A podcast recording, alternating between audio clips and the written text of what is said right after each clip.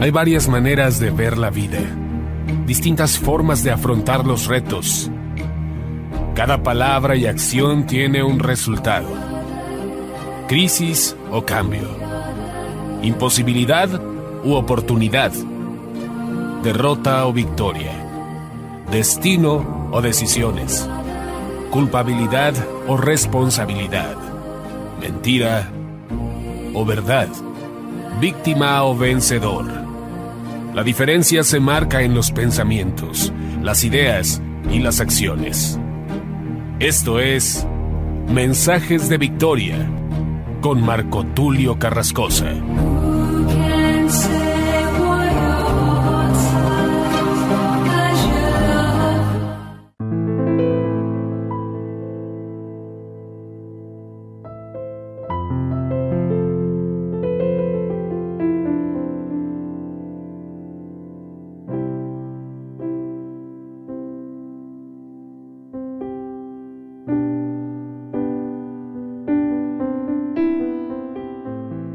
Dios les bendiga a todos, amados hermanos y amigos.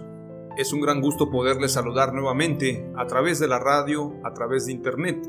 Hoy les comparto el episodio número 23 de la serie El poder y la dimensión de lo profético.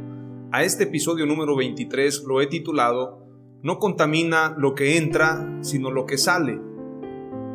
Este mensaje está basado precisamente en lo que enseña Mateo capítulo 15 es un acontecimiento bastante especial cuando Jesús precisamente les da una cátedra no solamente a sus discípulos, sino también a los escribas y fariseos.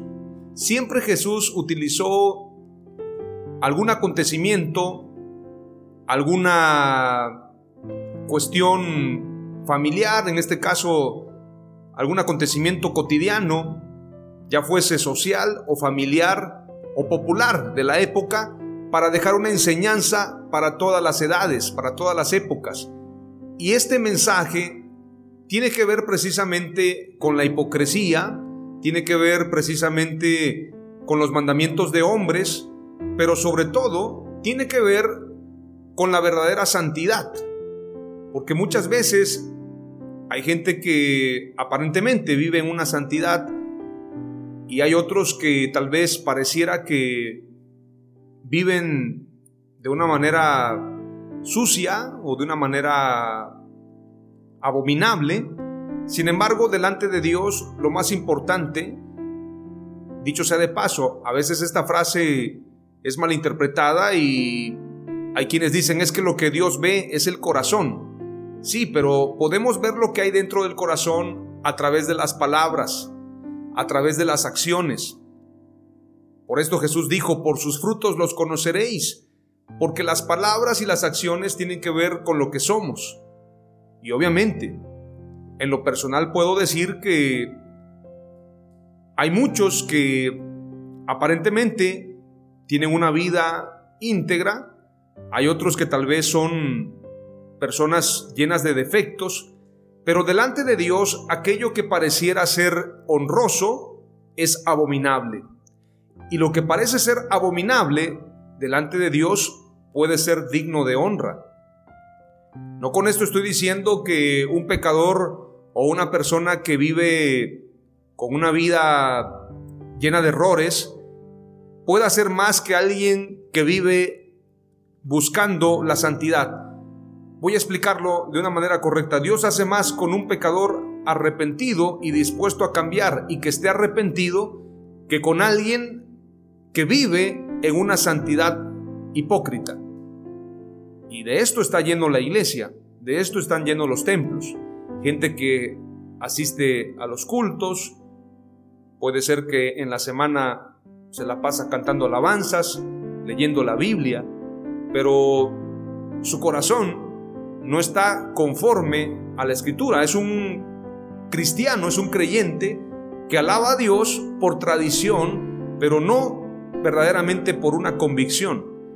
Y esto tiene que ver con lo que dice la escritura. Este pueblo de labios me honra, mas su corazón está lejos de mí. Y puede ser que haya gente llena de errores, llena de pecados, llena de defectos, pero es una persona que sabe que depende solamente de Dios. Dietrich Bonhoeffer, este pastor alemán, que también escribió algunos pensamientos en la época de Adolfo Hitler, él escribe un pensamiento que un cantante latinoamericano lo convirtió en canción y dice, me parece muy discordante un corazón vanidoso orando. Es decir, es discordante porque la oración tiene que ver con humildad. Y Jesús dijo, cuando puso la parábola como ejemplo del fariseo y el publicano, el fariseo decía, gracias porque yo no soy como este. Yo no soy pecador, yo no soy mal hablado, yo no soy hipócrita, yo no soy fornicario, etcétera, etcétera. Pero el fariseo se justificaba a sí mismo. Yo diezmo, yo ofrendo, yo he apoyado para que se construyan sinagogas. Bueno, diezmaban hasta la menta, dice la escritura, el eneldo y la menta. Pero el otro decía, Señor, sé propicio a mí que soy pecador. Me arrepiento de toda mi maldad. Dame la oportunidad de ser tu hijo.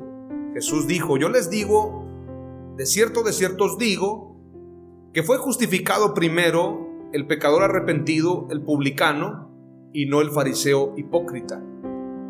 En la cruz también encontramos un claro ejemplo. Habían dos delincuentes, uno que le dijo, si tú eres el Hijo de Dios, sálvate y sálvanos. El otro dijo, Señor, tú no deberías estar aquí. Los que estamos aquí estamos por una justa razón, pero tú no deberías estar aquí. Acuérdate de mí cuando hayas entrado en tu reino. Y Jesús le dijo, yo te digo que desde ahora estarás conmigo en el paraíso. Saúl y David son un claro ejemplo. David cometió un pecado abominable, un pecado bastante oscuro.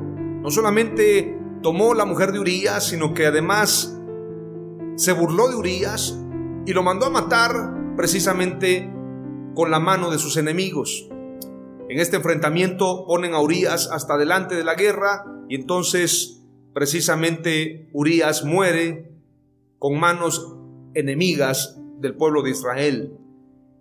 Y es muy interesante precisamente que el pecado de Saúl es un pecado de desidia, es un pecado de rebeldía. En lugar de cumplir con el mandato de Dios, él decide perdonar la vida del rey Agag, rey de Amalek. Y la escritura dice que Saúl fue desechado, Saúl buscaba el reconocimiento de los hombres, pero David le dice a Dios en su arrepentimiento, no apartes de mí tu Santo Espíritu. Ambos pecaron y es muy probable, me atrevo a decir, que el pecado de David fue mayor al pecado de Saúl en cuanto a la acción. Pero el arrepentimiento fue mayor el de David que el de Saúl. Por esto la escritura dice, vengan a mí y estemos a cuenta, si tus pecados fueren como la grana, vendrán a ser emblanquecidos como blanca lana.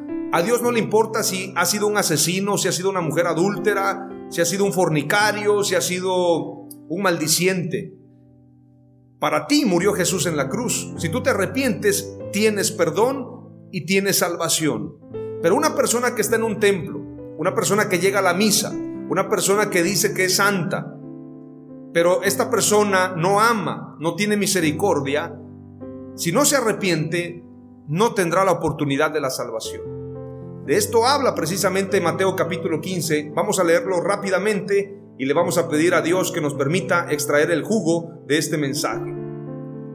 Capítulo 15, versículo 1 en adelante de Mateo dice, entonces se acercaron a Jesús ciertos escribas y fariseos de Jerusalén diciendo, ¿por qué tus discípulos quebrantan la tradición de los ancianos?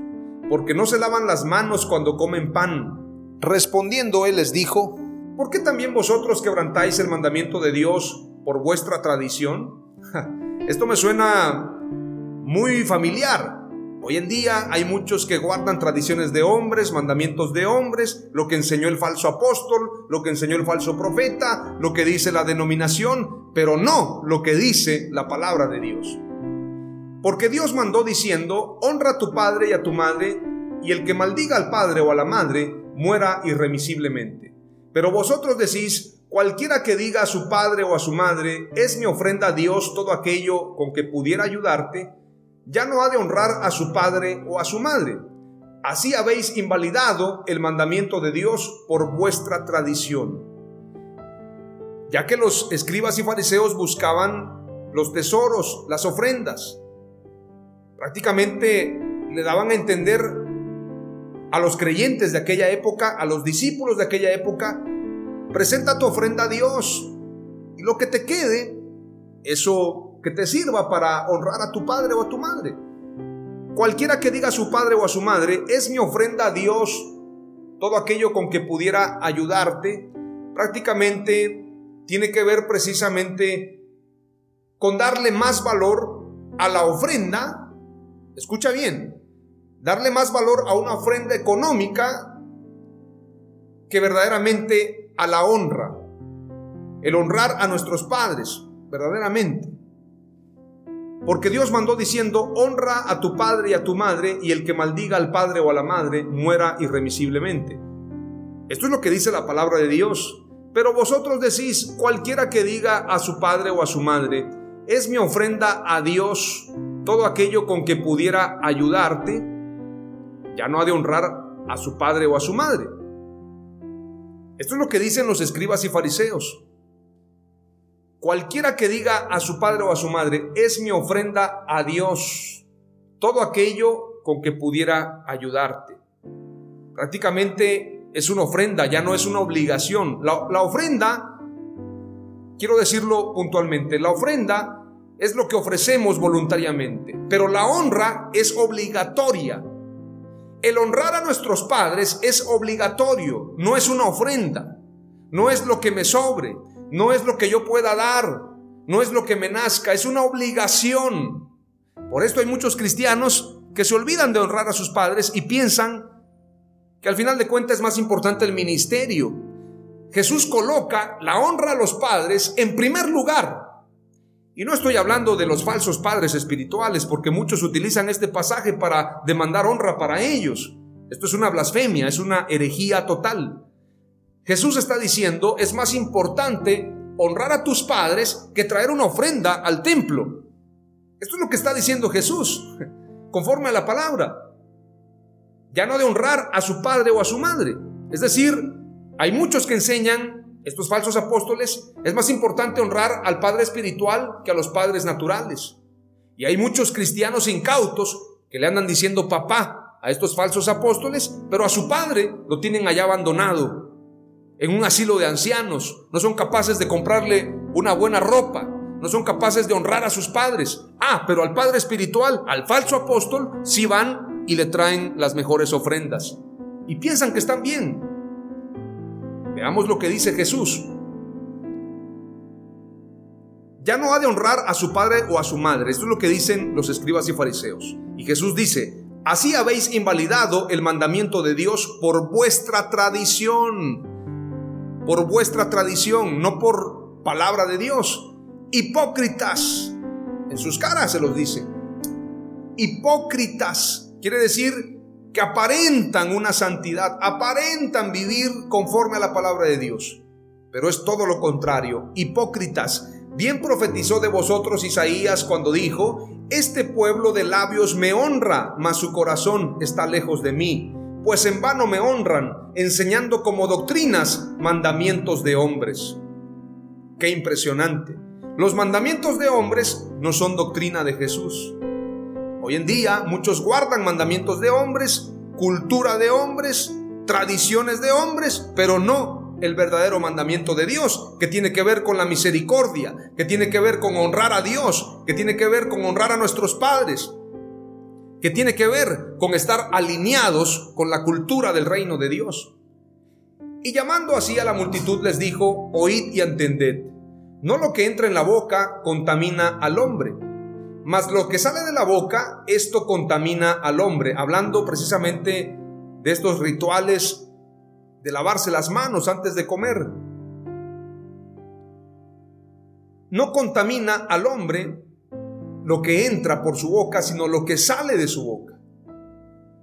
Entonces acercándose a sus discípulos le dijeron, ¿sabes que los fariseos se ofendieron cuando oyeron esta palabra? Obviamente, se ofendieron, Jesús lo sabía. Pero respondiendo él dijo, Toda planta que no plantó mi Padre Celestial será desarraigada.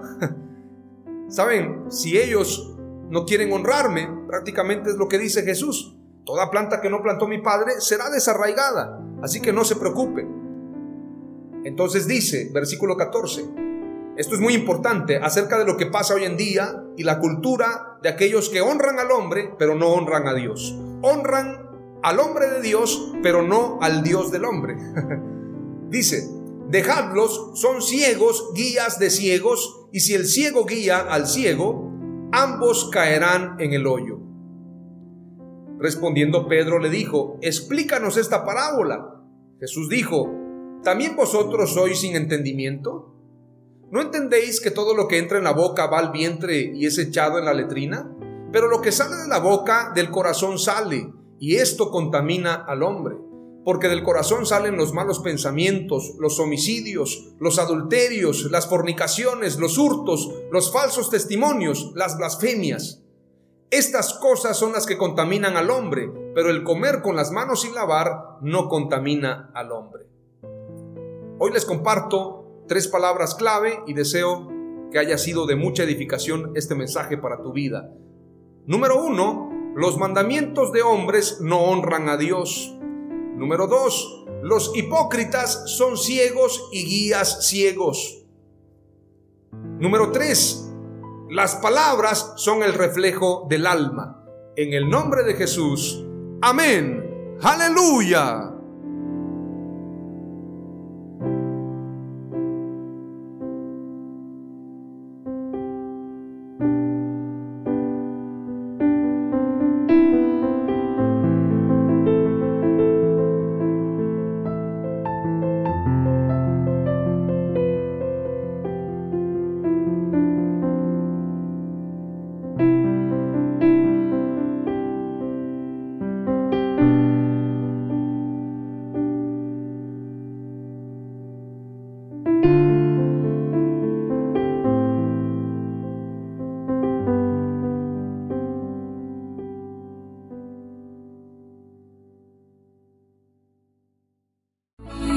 Esto fue Mensajes de Victoria con Marco Tulio Carrascosa. Gracias por escucharnos y seguirnos en nuestras redes sociales. Si deseas invitarnos a tu ciudad, escríbenos por inbox o al WhatsApp 961 66 882 99 961 66 882 99.